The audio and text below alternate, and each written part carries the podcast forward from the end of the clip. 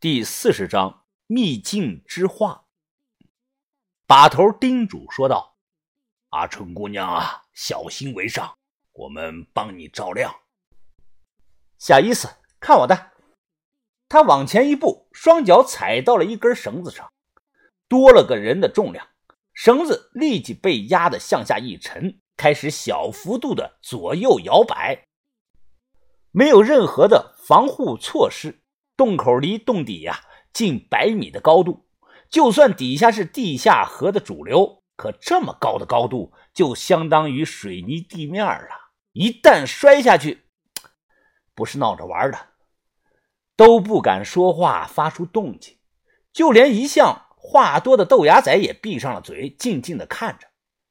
眼前，阿春摊开双手，踩在一根绳子上，慢慢的向前走。当绳子左右摇晃的时候啊，他会停下来，等不晃了，继续向前走，和在高空走钢丝一样。阿春身形优美，他像落在电线杆上的燕子一样，身轻如燕，一脸的轻松，一步一步走到了对面。于哥看着我，点点头。我深吸了一口气，走到了洞口的边缘，双手抓紧绳子。我胆子可没有那么大呀，也没有阿春那般的平衡性。我采用了最出力、最笨，但相对来说啊，也是最安全的办法，就是倒过来走。我双脚缠住绳子，双手呢抓紧，手脚并用发力，一点一点向前挪动。等爬到半空中啊，我没有忍住向下看了一眼，一片的黑暗，深不见底。有恐高和黑暗恐惧症的肯定看不了，会头晕的。绳子被压弯，我慢慢的爬到了对过。接下来呢是小轩，别往下看啊，没问题的。我隔空对小轩啊喊着，小轩也学着我这个样子开始爬。但他爬到一半时啊，快没劲儿了。小轩咬着牙，靠着一股狠劲儿，一声不吭的爬了过来。接下来呢是把头和豆芽仔，最后呢才是于哥。因为过去后啊要收绳子，于哥呢只能先把匕首拔出来。他将匕首用两块大一点的石头卡在中间，试了试，觉得没问题后啊，开始朝过爬。于哥的体重比两个小轩还要重，一上去后啊，肉眼可见绳子被压弯的弧度很大。左晃右晃的很严重，知道拖不得，于哥加快了速度爬。可是就在离我们还有三米不到的时候啊，对过卡在石头上的那个匕首突然打滑了，掉了。于哥抓着绳子，瞬间就掉了下去。于哥，文斌，坚持住啊！绳子贴着洞壁，于哥向下滑了十几米，死死的拽着绳子不松手。有物理常识的都知道，向下坠的重量更大呀！我慌张的回头看了一眼，看到墙上钉着的匕首已经掉出来一大半了，只剩下刀头插在墙上，不知道能不能撑住。于哥双臂发力，拽着绳子开始向上爬。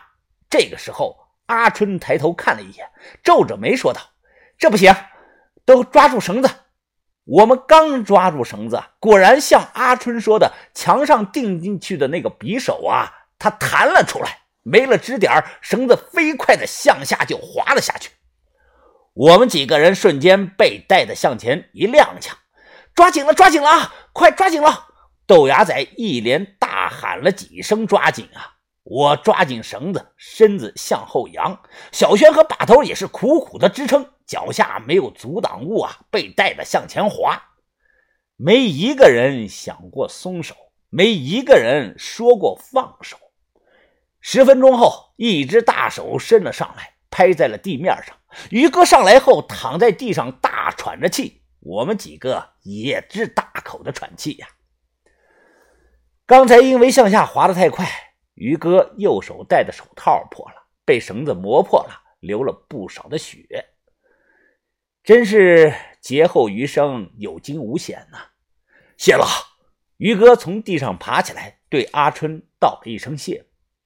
因为是阿春最先说出匕首支撑不住的，如此啊，我们才有了时间反应。阿春笑着说道：“哼，你欠我一次啊！”收了绳子，休整了一番后啊，我们继续向前走。吴爷留给我的笔记上有用红圆圈画过鬼仔岭这个地方，但除了红圈，对这个地方没有任何的标注。吴爷曾经亲口告诉过我，笔记不是他写的。原版是他抄录于当年北派的一些前辈。摸金校尉消失之后啊，北派雏形出城，那些前辈啊，活跃在民国初期，都是像李鸭子那种级别的高手啊，发明洛阳铲，改良旋风铲，用上了霍子板，创造出对付自来石的拐子针。那一刻，我在想啊，写原版笔记的那些前辈。当年有没有踏足过我们到的地方呢？不知道啊。这里四周墙壁光滑，没了大面积的钟乳石，连鹅管都没有。地上也是很光滑，只是零零散散有一些小碎石，暗无天日，像是踏足到了另外一个世界，很黑，非常的黑呀。打着手电搜索，黑暗中。我听到阿春大声地说：“快看，那是什么呀？”把头将手电移了过去，向右走了几步，抬头一看，是壁画。这个地方竟然有壁画，怎么会呢？不对呀，空气中湿度这么大，时间一旦超过了四百年，任何矿物的颜料都会保存不下来。这年代不会太远，应该是清代的。把头说的对，水洞子、半水洞子木对壁画、丝绸、唐卡等有矿物燃料的东西损坏极大。干千年，湿万年，半干半湿就半年。要么墓室整个泡在水下，隔绝氧气；要么就是很干燥，像沙漠里的金柚子木一样。就怕这种反潮的状态啊，在这种环境中，铁器生锈，青铜器腐烂都很快。没人愿意把自己的墓建在这种环境下，别说棺材了，骨头都要烂完，化为尘土。哎，把头，哎，这里墙上也有啊！另一边，豆芽仔大喊的说道：“非常奇怪呀，鬼仔岭石雕有几千年了，可把头推断这些壁画时间啊，不超过清代。”因为它保存下来了。汉承秦制，自嬴政派徐福出海求长生之术开始啊，汉武帝游禁鬼神，信道士方士之言，在墓中以壁画的形式记载阳间之事，视死如视生啊。东汉、西汉、两晋、后金、大辽、西夏五代十国，唐宋元明清。墓葬壁画的文化就没断过。古人认为啊，壁画画的好了，可以趋利避害、福寿先神，荫及后代子孙。这些壁画一般都有形式，不能瞎画。一种是画墓主人生前住的房子形象，或者墓主人生平干过的某件事儿；另一种啊，就是画那个历朝历代的固定的题材。飞天羽人、门神、四眼兽、流云、金乌、蛇尾、金蝉、黄皮蛇、二十八星宿、灵芝、鹿鹤等。可这些题材呢，在这里留下的壁画上一处都没有看到。我们把手电光散光打开，让照亮的面积更大。眼前石壁上的壁画很大，从右向左看，分为四幅。好像是在记录着某个场景，或者说啊，像是在记录着某件事。壁画上的矿物燃料啊，有些散了，也有不少的脱落。右边画的这样一幅场景：水底下有一栋小房子，房子上依稀能看到有一个“满”字。顺着水下房子的场景看过来。壁画上画了一群小人抬着一具棺材，因为墙壁反潮的原因啊，人物面部模糊不清，有的更是只看到了半个身子。壁画中间部分啊，受潮的最严重，整个就是一个大团的矿物彩混在了一起，什么都看不出来。最左边呢，也就是把头站的地方，应该是画了一处墓室。